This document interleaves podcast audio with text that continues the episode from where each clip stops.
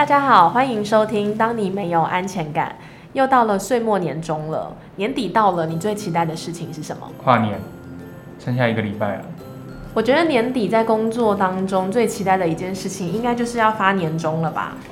嗯，对对，这确实是一件蛮值得令人开心的事情哦。是，很多人的红包包的大包或小包，好像其实跟年终还蛮有关联的，对吧？对，取决于年终领了多少。嗯，我前一阵子看到一个统计数据啊，他说今年平均的年终应会落在一点一个月。嗯，那相较较于就是往年来看，他这个这个统计上面有说是八年来最低水准，应该是因为疫情的影响啊，会影响到就是公司要不要发放年终的意愿。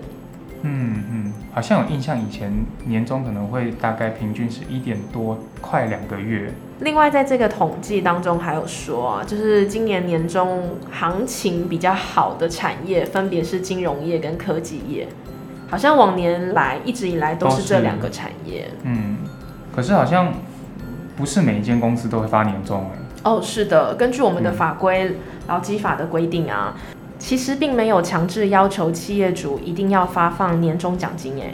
嗯除非啊，就是呃，每个人到职的时候，不是都会签一个聘用书吗？嗯嗯嗯在那个聘书上面，如果有明定，就是哎年终奖金可能保障 n 个月，n 就是任何一个数字，嗯，对那全年的薪资含年终共计 n 个月。如果你的聘用书上面有明文这样子白纸黑字写下来的话，那的确你的雇主就有这个义务，必须要发放年终奖金给你。嗯，那假设如果没有的话，其实企业主没有这个义务，一定要发放年终奖金哦。嗯嗯，因为前者你刚刚讲那种情况，就是劳资双方约定好的。对，就是一起定下来的契约。然后我还看到啊，就是有一个统计哦，他就说大部分的人拿到年终奖金的用途有哪些？主要的前四个用途呢，就有包红包给亲人，这是第一个。那第二个就是还债，那第三个就是包红包给自己，嗯再来一个就是投资储蓄。投资储蓄。嗯，就是你可能拿去投资，或你把它存下来。嗯嗯嗯，所以你还记得你拿到年终的时候，你都做什么用途吗？我都不在里面吗？你都拿来做什么？刚出社会的时候，好像很常拿去买一些三 C 产品。啊，你这个算是包红包给自己，就是你把那个年终奖金哦拿来犒赏自己啊。好了，如果这么说也是算了。对对对，而且我还想到，就是以前的公司的习惯是，他并没有在 offer 上面直接写下，就是说保障几个月这件事情，但是就是一直都有这个传统，所以大家也都知道说，哦，就是会大概有个可能一点多个月到两个月之间，对，嗯大部分好像年终奖金都是公司，十三、十四个月，对，都是公司不成文的规定。对，然后我就想到那时候，譬如说，哎，有点像开惊喜包的感觉，你知道吗？就是真的汇入那个年终奖金的时候，就想说赶快，去查查看有多少。对，然后查到之后，如果比预期的高，我可能就会在买的三 C 的规格上面，可能就会在往上升个一阶之类的。嗯哼，就多加几条 RAM。嗯，对，可能电脑再跑快一点。是，好男生哦，男生好像都很喜欢这样子犒赏自己。对，直到我就是对于理财这件事情有比较深的体悟，然后也认识了理财规划这件事之后，嗯，我才知道哦，就是这其实是一个还蛮蛮多人普遍的一种算财务的漏洞吧。你会把年终奖金这一笔收入呢，看作成一笔像是怎么讲，很像是一个中奖奖金的心态来看待。意外之财。对，但那个明明就是你赚的钱哦，但是你就会把它排除在你的整个年度的收入之外。就是在认识理财规划之前是不知道哦，原来我应该这么看待它的，那种感觉很像小时候拿红包的感觉，你就会觉得我每一年每到过年的时候，我就可以拿到一笔超乎我能够去打理的一笔钱财，我好开心哦。嗯嗯嗯，我觉得有点像这种感觉。哦，OK，所以其实年终奖金它其实是收入，它是收入没错，对不对？如果我们是以理财规划为出发点来看它的话，它其实是算在我们收入的一环，嗯而不是所谓的意外之财。因为其实你想想看，如果是天外飞来一笔的横财，嗯、普遍的心态就是我把它花掉啊，对，或者去买什么东西，犒赏自己啊。对，但是你如果呃用收入这个角度去看待它的话，其实你会更好的规划跟利用它。嗯，我觉得这是很实际的，因为一年有十二个月的月薪看待嘛，但是你今天实际上加上年终奖金的话，事实上你应该是要把它看作一个年度收入的。但如果我今天没有把它归纳在我的整个年度收入内的话，你是不是有一到两个月，我们讲平均的年终，有一到两个月的薪水，你是不经任何规划，直接就用你非常随性的方式把它给花掉了。你一整个工作生涯来说，你是不是浪费了好几年的年薪？你一年平均有一到两个月，你每五年你就累积一年的年薪呢？嗯，嗯，你是不是其实，在你的工作拥有收入能力的这段时间，如果你没有做妥善的规划跟安排的话，其实浪费掉了好几年的年薪，这听起来就很惊人了哦。是不小心就漏财了。对，很严重的漏财，漏掉一整个月薪。对，我在讲我自己。好哦，谢谢你的补充。可以举一个例子，看看大家有没有比较深切的一个感受，就是像统一发票中奖这件事情，其实你只要想，就是说，哎，你平常中奖后，你怎么使用那一笔钱，就差不多就会等于你领到年终的时候，你会怎么使用年终。嗯，如果你是用飞来横财的这个心态去看待的话，我相信，是钱当然就来得快也去得快，就是比较可惜的地方，就是说，哎、你没有办法把这个钱做最有效率的运用。嗯，觉得不是说你不能把这笔钱看作一笔犒赏自己的支出，不是这个意思，嗯而是今天如果你回头来看的话，有机会做更好或是更妥善的安排。是啊，就是让钱更有它的价值。嗯，讲到这边，我就突然想到，之前不是人家说戒掉拿铁因子吗？嗯，嗯就是说你一天买一杯拿铁，你可以这样子花钱，嗯，对，但是你也可以就是一天存下一杯拿铁的钱，嗯，十年后、二十年后，你可以去比较一下这两者之间的差异。这个应该就是我们想要表达的，就是说，哎、你的钱是不是有办法可以做更有效率的运用？嗯，哎，那我也很好奇啊，那嗯。你的年终怎么用的？我哎、我真的也是那个四个之一耶，我就是拿来存起来，或者是包红包，好无聊的用法哦，没有你那你会有趣。那你会对于年终这件事情的多或少而影响了你，比如说你刚刚讲的包红包啊，或是是你存起来的这个决策嘛？比如说，哎，我多一点的话，我的红包会包多一些吗？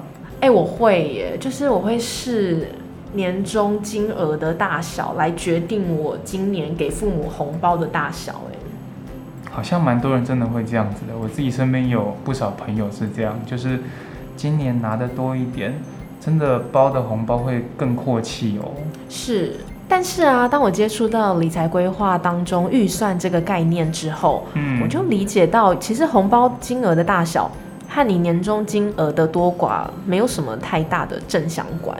因为啊，你看，就像你刚刚说的，其实年终它的概念就是收入，对，所以它其实是会要回到你每个月的收入的规划，对不对？嗯嗯嗯，然后呢，预算这件事情呢，其实也就是你每个月的预算嘛，支出。对，那你当然你你当然就是会事先先规划好自己的红包这一个区块的预算是多少。嗯，对不对不会是拿到年终才规划？没错，你一定是跟你的收入之间有一个一定的比例，而不是跟你的年终。嗯因为你看哦，就像你刚刚前面讲的，年终奖金它是一个收入的概念。嗯，那嗯我们现在提到包红包这件事情，它是一个支出的概念，所以这样这个收入跟支出在编列预算，你是什么时候编的？你一定是在就是前一年嘛，嗯或者是在一年的年初你就做好了这件事情。所以其实如果我们用预算这个概念在看待它的话，其实你早就应该事先已经先规划好这件事情了。而不会跟着你年终发多或发的少对，呃改变了你对包红包这件事情的是多寡。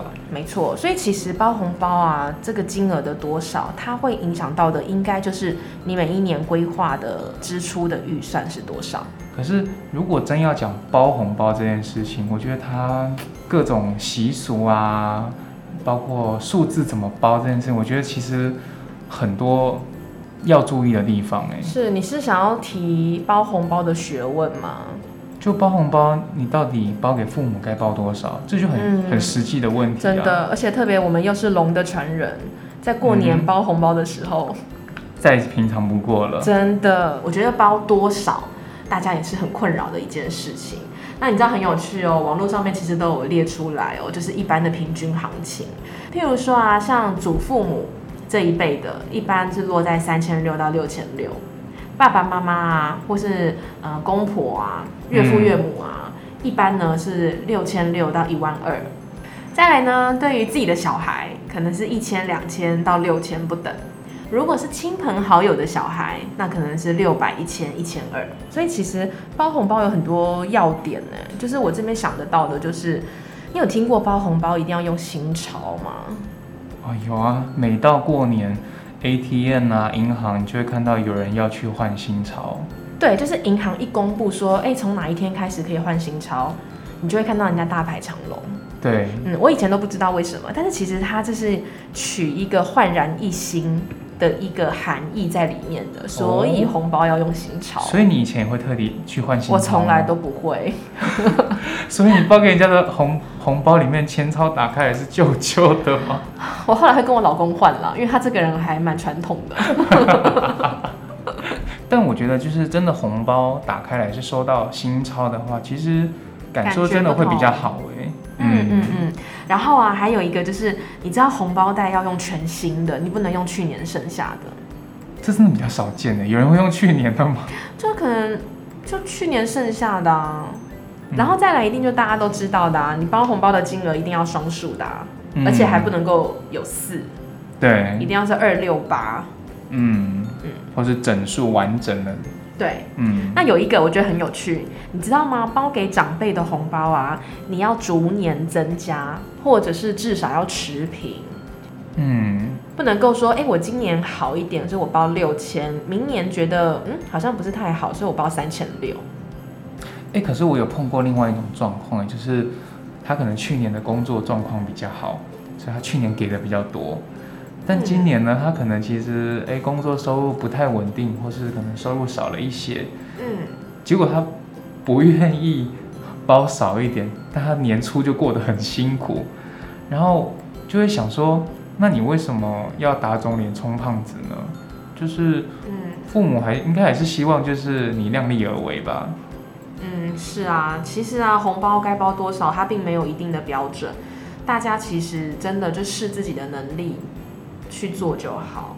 嗯因嗯，为最重要的是传递祝福的这个心意啊，我相信就是长辈们一定都有收到。